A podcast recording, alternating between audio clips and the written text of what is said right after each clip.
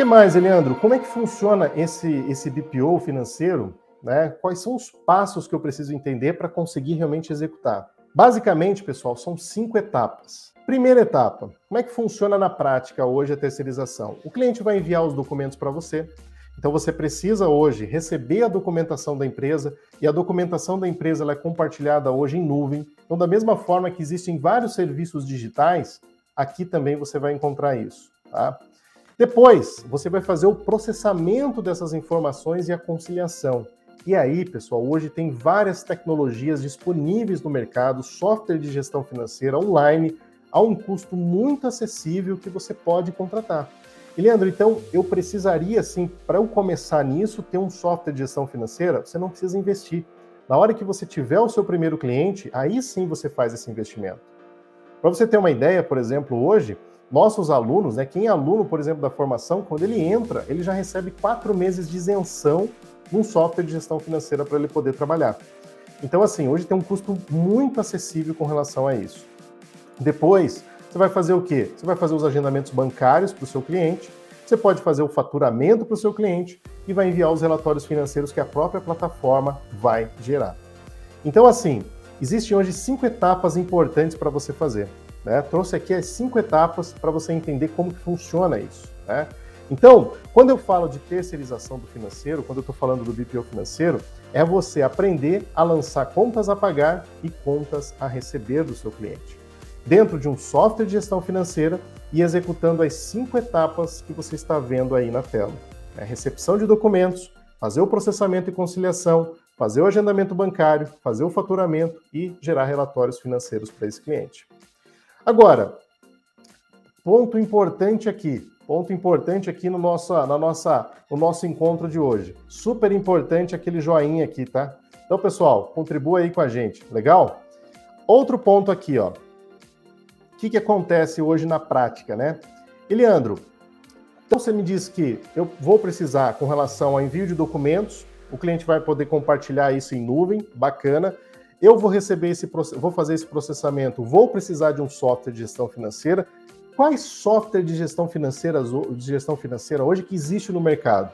Tá aí uma das dúvidas que muita gente me pergunta.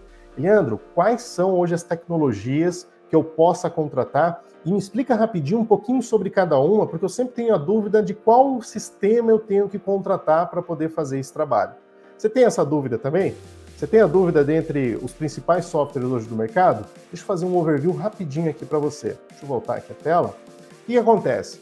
Hoje, você tem das principais tecnologias hoje, você tem Conta Azul, você tem Nibo, você tem OMI, você tem Nimble, você tem é, é, o que mais? Comentem mais alguns aí, pessoal, que talvez vocês utilizam aí. Existem várias tecnologias hoje no mercado, vários softwares, né? Agora, quais hoje você utiliza, Leandro, aí na sua empresa? Existem MIRP, né, que é um outro software aqui também do pessoal de Blumenau. Então, assim, tem várias tecnologias hoje disponíveis para você poder fazer esse tipo de trabalho. Software em nuvem, bacana. Agora, quais vocês utilizam hoje? Nós aqui, pessoal, utilizamos OMI e Nibo são boas opções. Por que, que você utiliza esses dois, Leandro? Lá atrás, quando eu comecei, o primeiro software que eu me deparei, que tinha uma linguagem simples, principalmente para o meu cliente que não tinha muita noção de gestão financeira, não conhecia né, de um software, eu achava muito complexo os outros softwares, foi o Nibo. Então foi uma empresa que nos acolheu muito bem, que veio evoluindo com relação à tecnologia e tinha uma visão muito simplificada para um cliente que de repente nunca se deparou para a gestão financeira. Vocês vão ver aqui ao longo que eu vou explicar para vocês essa jornada, que é importante o cliente realmente ter essa evolução. Né? Existe uma jornadinha ali que é, é bem interessante para você conduzir o cliente. Primeira etapa da, da jornada é ter organização financeira. Então, assim, um software muito simples, de repente, para quem não tem essa estruturação, pode ajudar muito. Só que aconteceu? Chegou em determinado momento que a gente começou a trabalhar com empresas maiores, empresas mais estruturadas. Ou seja, o Eliandro que ele tinha lá o honorário de 800, 1.000, 1.500 reais, ele começou a ter um honorário de 2, de 3, de 5, de 8, de 10 mil reais. E aí o que acontece? A gente precisava de tecnologia para poder suprir esse tipo de perfil de cliente. Empresas com mais processos, com processos mais elaborados, empresas comerciais. A gente começou a atender e-commerce. A gente também lá atrás já começou a pegar essa onda do crescimento do e-commerce, infoprodutores. A gente começou a atender esse perfil. E aí a gente foi procurar no mercado. A gente olhou lá, beleza, conta azul, várias pessoas utilizando conta azul.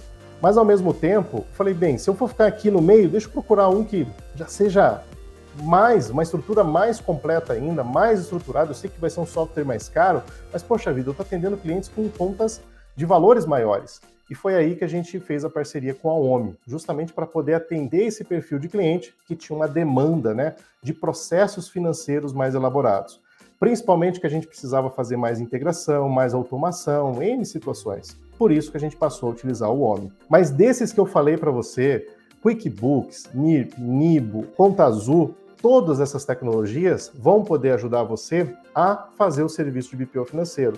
O mais importante sempre é entender qual é o perfil de cliente que você vai atender. Entender principalmente qual é o segmento de mercado que você vai atender. Inclusive, a gente vai falar disso também por aqui, né? Qual é o perfil de cliente do BPO financeiro? É quais são os segmentos de mercado que eu posso atender? Então, esse entendimento, essa clareza vai te ajudar muito justamente na hora de você definir qual é a tecnologia mais adequada. Se for atender comércio, se for atender serviço, qual a tecnologia mais adequada?